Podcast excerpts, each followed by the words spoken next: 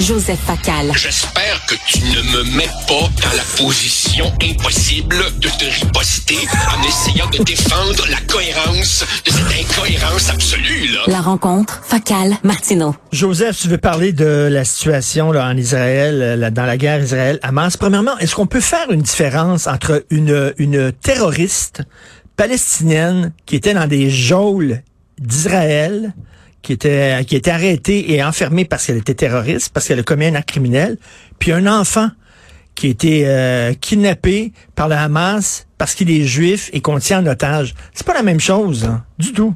Non, non, Richard, c'est pas la même chose. D'abord, évidemment, on pourrait s'interroger sur ce ratio 1 pour 3, mais en plus, au-delà du ratio, sur la teneur même des êtres humains que l'on place dans chacun des plateaux euh, de la balance.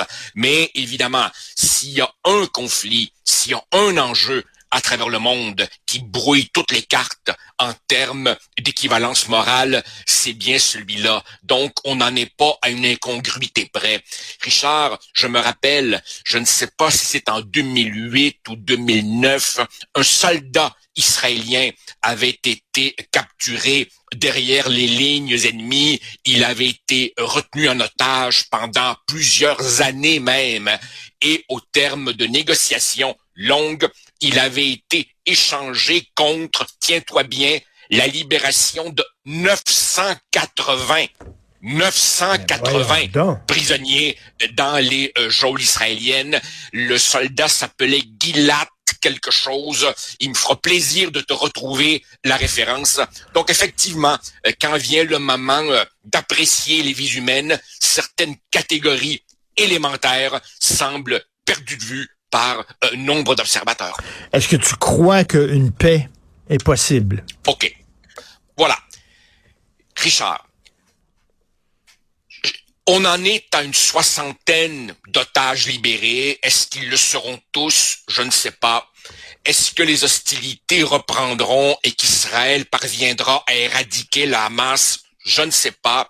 Mais déjà, des voix s'élèvent, euh, Joe Biden, Emmanuel Macron, pour dire que après la crise, il faudra essayer de euh, repartir une forme ou une autre de pourparler. Et donc, la solution dite des deux États redresse un peu la tête. Richard, honnêtement, il me semble qu'une paix durable et sécuritaire est extrêmement difficile à concevoir. Regarde, il faudrait donc, pour qu'un État palestinien voit le jour, qu'il soit formé de Gaza, d'une partie de la Cisjordanie et de la cession possible par Israël de morceaux de son territoire contre les morceaux de la Cisjordanie dans lesquels sont établis maintenant énormément d'Israéliens. Il faudrait aussi euh, euh, un État palestinien démilitarisé. Il faudrait Jérusalem divisée et sous une forme quelconque de supervision internationale. Et il faudrait obtenir le droit de retour pour un petit nombre de réfugiés palestiniens. Ça, c'est ce qu'on vise.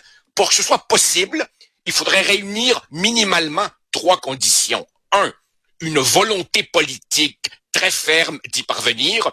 Deux, une opinion publique qui soutienne et alimente cette volonté politique. Et trois, des conditions sur le terrain qui ne soient pas des obstacles insurmontables. Rapidement, Richard, passons-les en revue.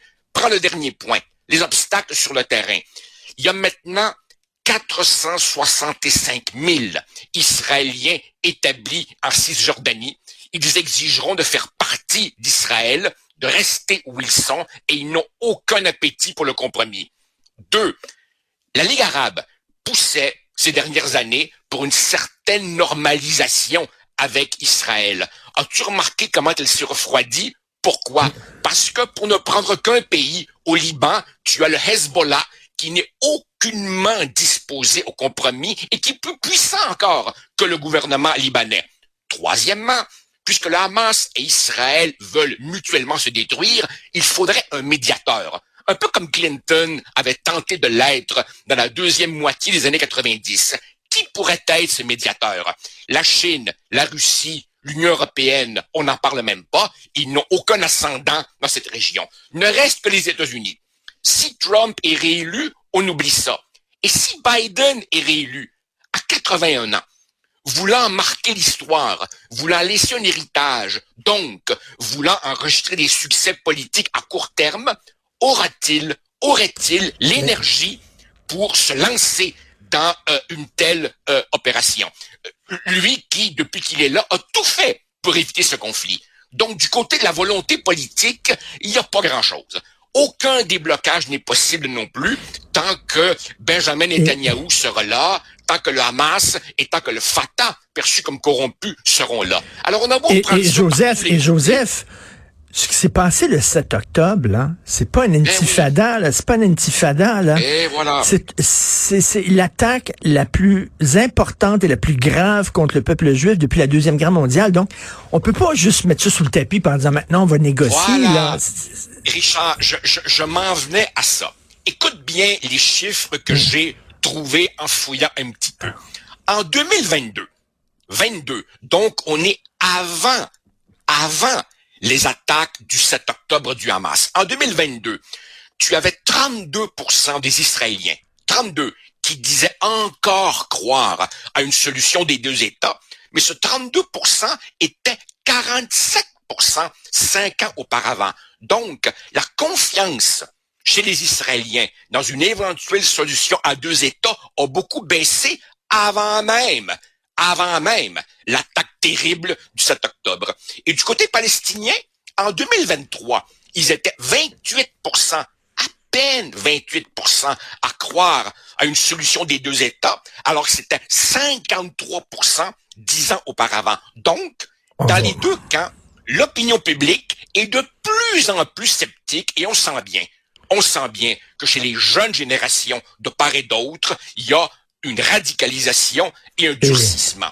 Dans notre propre journal, Richard, dans notre propre journal, on publiait hier des chiffres compilés par une prof de Princeton qui s'appelait Amare Jamal, qui disait, à Gaza, 72% des Gazaouis ne manifestent pas parce qu'ils ont peur du Hamas. Et si on exclut le Hamas pour revenir au Fatah, la vieille branche de feu Yasser Arafat, il n'y en a que 9%. 9% qui font confiance à Mahmoud Abbas. Alors, t'as beau prendre sur le tout bord, tout côté, en tout cas, il est extrêmement difficile. La première chose à faire, c'est que les Gazaouis se débarrassent du Hamas parce qu'ils sont aussi otages du Hamas. Mais tout ça est très déprimant. Merci beaucoup, Joseph. À demain. Bonne journée. Au plaisir. Salut, Joseph Facal. Merci à toute l'équipe fantastique avec qui je travaille. Florence Lamoureux, que vous avez pu euh, entendre tantôt. Maxime Sayer à la recherche. Jean-François Roy à la réalisation, la mise en onde. Merci. C'est Benoît Dutrisac qui prend la relève. Et nous, on se reparle demain. Passez une excellente journée.